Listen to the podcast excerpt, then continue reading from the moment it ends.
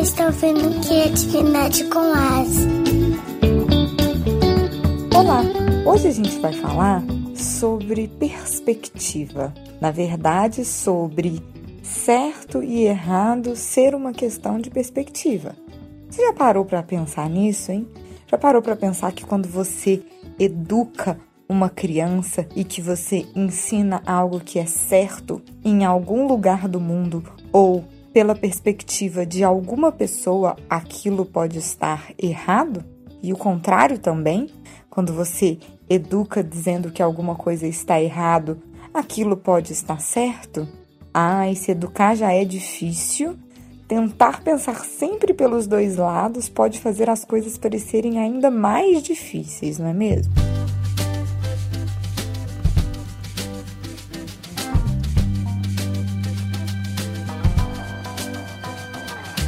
Mas, por outro lado, pode nos ajudar também a formar cidadãos mais compreensivos, mais flexíveis e mais inteligentes. Porque, afinal de contas, quando a gente consegue enxergar o outro lado, a gente exercita a empatia, a gente se torna pessoas mais generosas. Vale ressaltar também que o fato de uma pessoa enxergar o que você acha que é certo como errado, não quer dizer necessariamente que você deve passar a enxergar aquilo também como errado e nem que você deve simplesmente mudar de opinião acerca de alguma coisa. Mas entender que é possível que uma pessoa tenha um ponto de vista diferente do seu é extremamente saudável. E isso, ou seja, compreender que existe a possibilidade ou que existe um outro lado da mesma moeda pode ser uma boa dica para nós educadores em relação à educação das crianças, porque inclusive nos ajuda a colocar limites.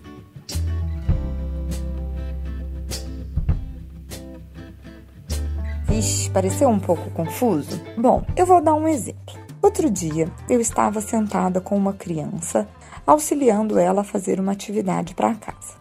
A atividade era colar fotos de família e escrever o nome e o grau de parentesco de todas as pessoas que estavam naquela foto. Esta criança, porém, cometeu alguns erros gramaticais e alguns equívocos que supostamente poderiam ser entendidos como erros de escrita. Vou te explicar exatamente o que aconteceu. Em alguns nomes especificamente, essa criança, em vez de escrever o nome na ordem normal, na forma padrão, ela inverteu as letras como quem escreve espelhado. Ela escreveu a palavra da direita para a esquerda, com todas as letras viradas para o lado esquerdo. Imediatamente ela poderia ser corrigida, como. Ah, não é assim que escreve essa palavra. Essa palavra está sendo escrita de forma errada, Fulana. Apaga isso já e escreve novamente da forma correta. Mas será que aquela palavra estava mesmo escrita de uma forma errada? Continuando a atividade, essa mesma criança escreveu a palavra mãe com as seguintes letras: M, A, N, H, E. Essa palavra, que na verdade é mãe, estava representando para aquela criança a palavra mãe. Depois, essa criança também se confundiu com os acentos. Ela queria escrever avô, mas em vez do acento circunflexo, ela colocou o acento agudo, o que tornaria a leitura a palavra avó. Eu permiti que ela cometesse todos esses equívocos até terminar toda a atividade. Quando a gente terminou, eu elogiei bastante a colagem, todo o desenho que ela tinha feito em volta daquelas fotografias e pedi para que ela relesse todas as palavras que ela tinha escrito. Quando chegou na parte da fotografia da mamãe, ela leu a palavra mãe como mãe. E nesse momento, em vez de eu simplesmente corrigir ou pedir para ela apagar, eu peguei uma revista e pedi para ela ler algumas palavras que também tinham NH. Rapidamente, ela releu aquela palavra como manhê em vez de mãe. Ela compreendeu que o NH naquele momento não estava fazendo o mesmo papel do que seria o tio no A, mas estava fazendo, na verdade, um outro som. Ou seja, ela não estava conseguindo passar a mensagem que ela queria, porque ela queria dizer mãe e ela estava dizendo mãe. Então, nós conversamos que as duas palavras diziam a mesma coisa, porém de forma diferente. Tanto mãe como manhê se referiam à mesma personagem, vamos assim dizer. E aí eu perguntei para ela qual das duas palavras ela gostaria de deixar ali. Ela então optou por deixar a palavra mãe e aí sim, ela mesma apagou e nós conversamos sobre o som nasalado do tio.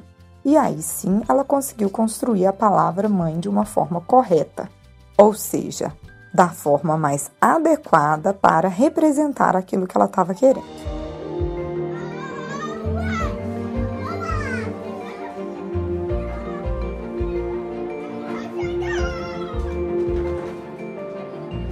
Mesma discussão se deu em relação ao acento circunflexo e agudo da palavra que ela queria escrever avô. Eu mostrei para ela um monte de palavras que tinha o acento circunflexo, o que fez ela entender que, se ela queria dizer avô, aquele não era o acento mais adequado. E então, já que ela tinha o objetivo de passar a mensagem avô, ela mesma apagou e corrigiu. Mas a discussão mais interessante se deu mesmo em relação à palavra espelhada que ela tinha escrito. Porque quando ela releu essa palavra, ela não teve dificuldades. Ou seja, ela não percebeu que aquela palavra estava escrita de uma forma diferente. E aí, eu também peguei a revista e mostrei para ela as mesmas letras que pertenciam àquela palavra, mas que, por estarem na revista, estavam escritas na ordem normal e viradas para o lado mais padrão, que é o lado da esquerda para a direita. E aí sim, nesse momento, ela entendeu e ela falou: Vixe, escrevi errado. E eu disse para ela: Será mesmo que você escreveu errado? Eu então peguei um espelho e mostrei para ela como a palavra que ela tinha escrito estava perfeita só que virada para o outro lado. E ela percebeu que do espelho dava para ela ler perfeitamente aquela palavra. E aí ela disse: Ai, que legal, eu não preciso apagar então. Sim, de fato ela não precisaria. Mas então eu coloquei-a para refletir sobre o seguinte: Veja, essa sua atividade vai ser colocada aonde? Ah, vai ser colocada no mural da minha sala para todo mundo ver. E aí eu respondi: Hum, que legal! E você gostaria que as pessoas conseguissem ler tudo o que está escrito aqui, conhecer todas as pessoas, todos os nomes e os graus de parentescos das pessoas que, que aparecem nessas fotos? E essa criança falou: Claro, eu quero muito, né, apresentar tudo isso. E eu disse: Hum, será que essas pessoas andam com um espelhinho na bolsa? Será que todo mundo vai ter um espelho para poder colocar na frente desta palavra e conseguir ler essa palavra da forma como ela deve ser lida?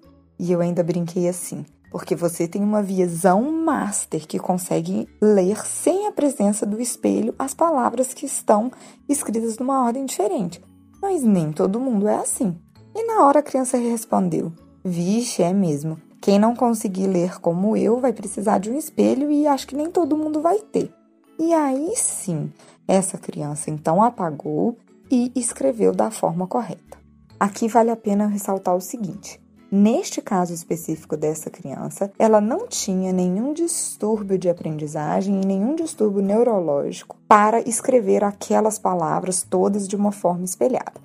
Era uma ou outra que ela se confundia, o que é uma coisa muito normal de acontecer na fase da alfabetização. Então, não que eu não pudesse reagir assim se uma criança tivesse realmente um distúrbio, não. Eu acho até que é legal a gente mostrar que aquela é uma forma diferente de fazer uma mesma palavra.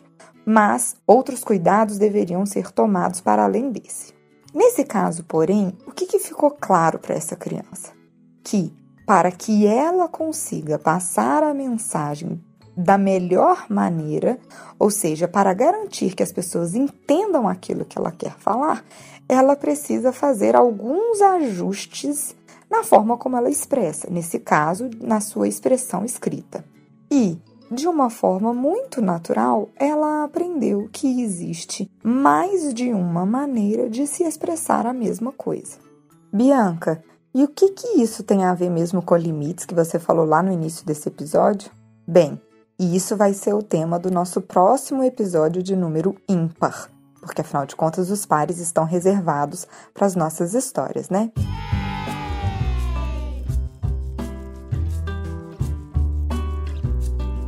Bem, pessoal, é isso. Certo e errado é uma questão de perspectiva, e o fato de você, como adulto, ter consciência disso é o que te permite olhar para os supostos erros da criança de uma forma mais produtiva e fazer como o que aconteceu nesse caso que eu citei.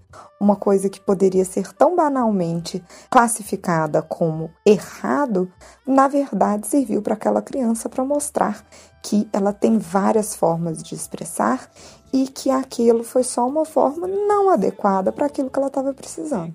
E aí, em vez de você bloqueá-la com o medo do fracasso, com o medo do errado, você produziu uma criança mais flexível, com um olhar mais ampliado para aquelas formas diferentes de expressar. Viu que massa? E viva a vida com alegria e muita imaginação. E viva a vida com alegria e muita imaginação. E viva a vida com alegria e muita imaginação.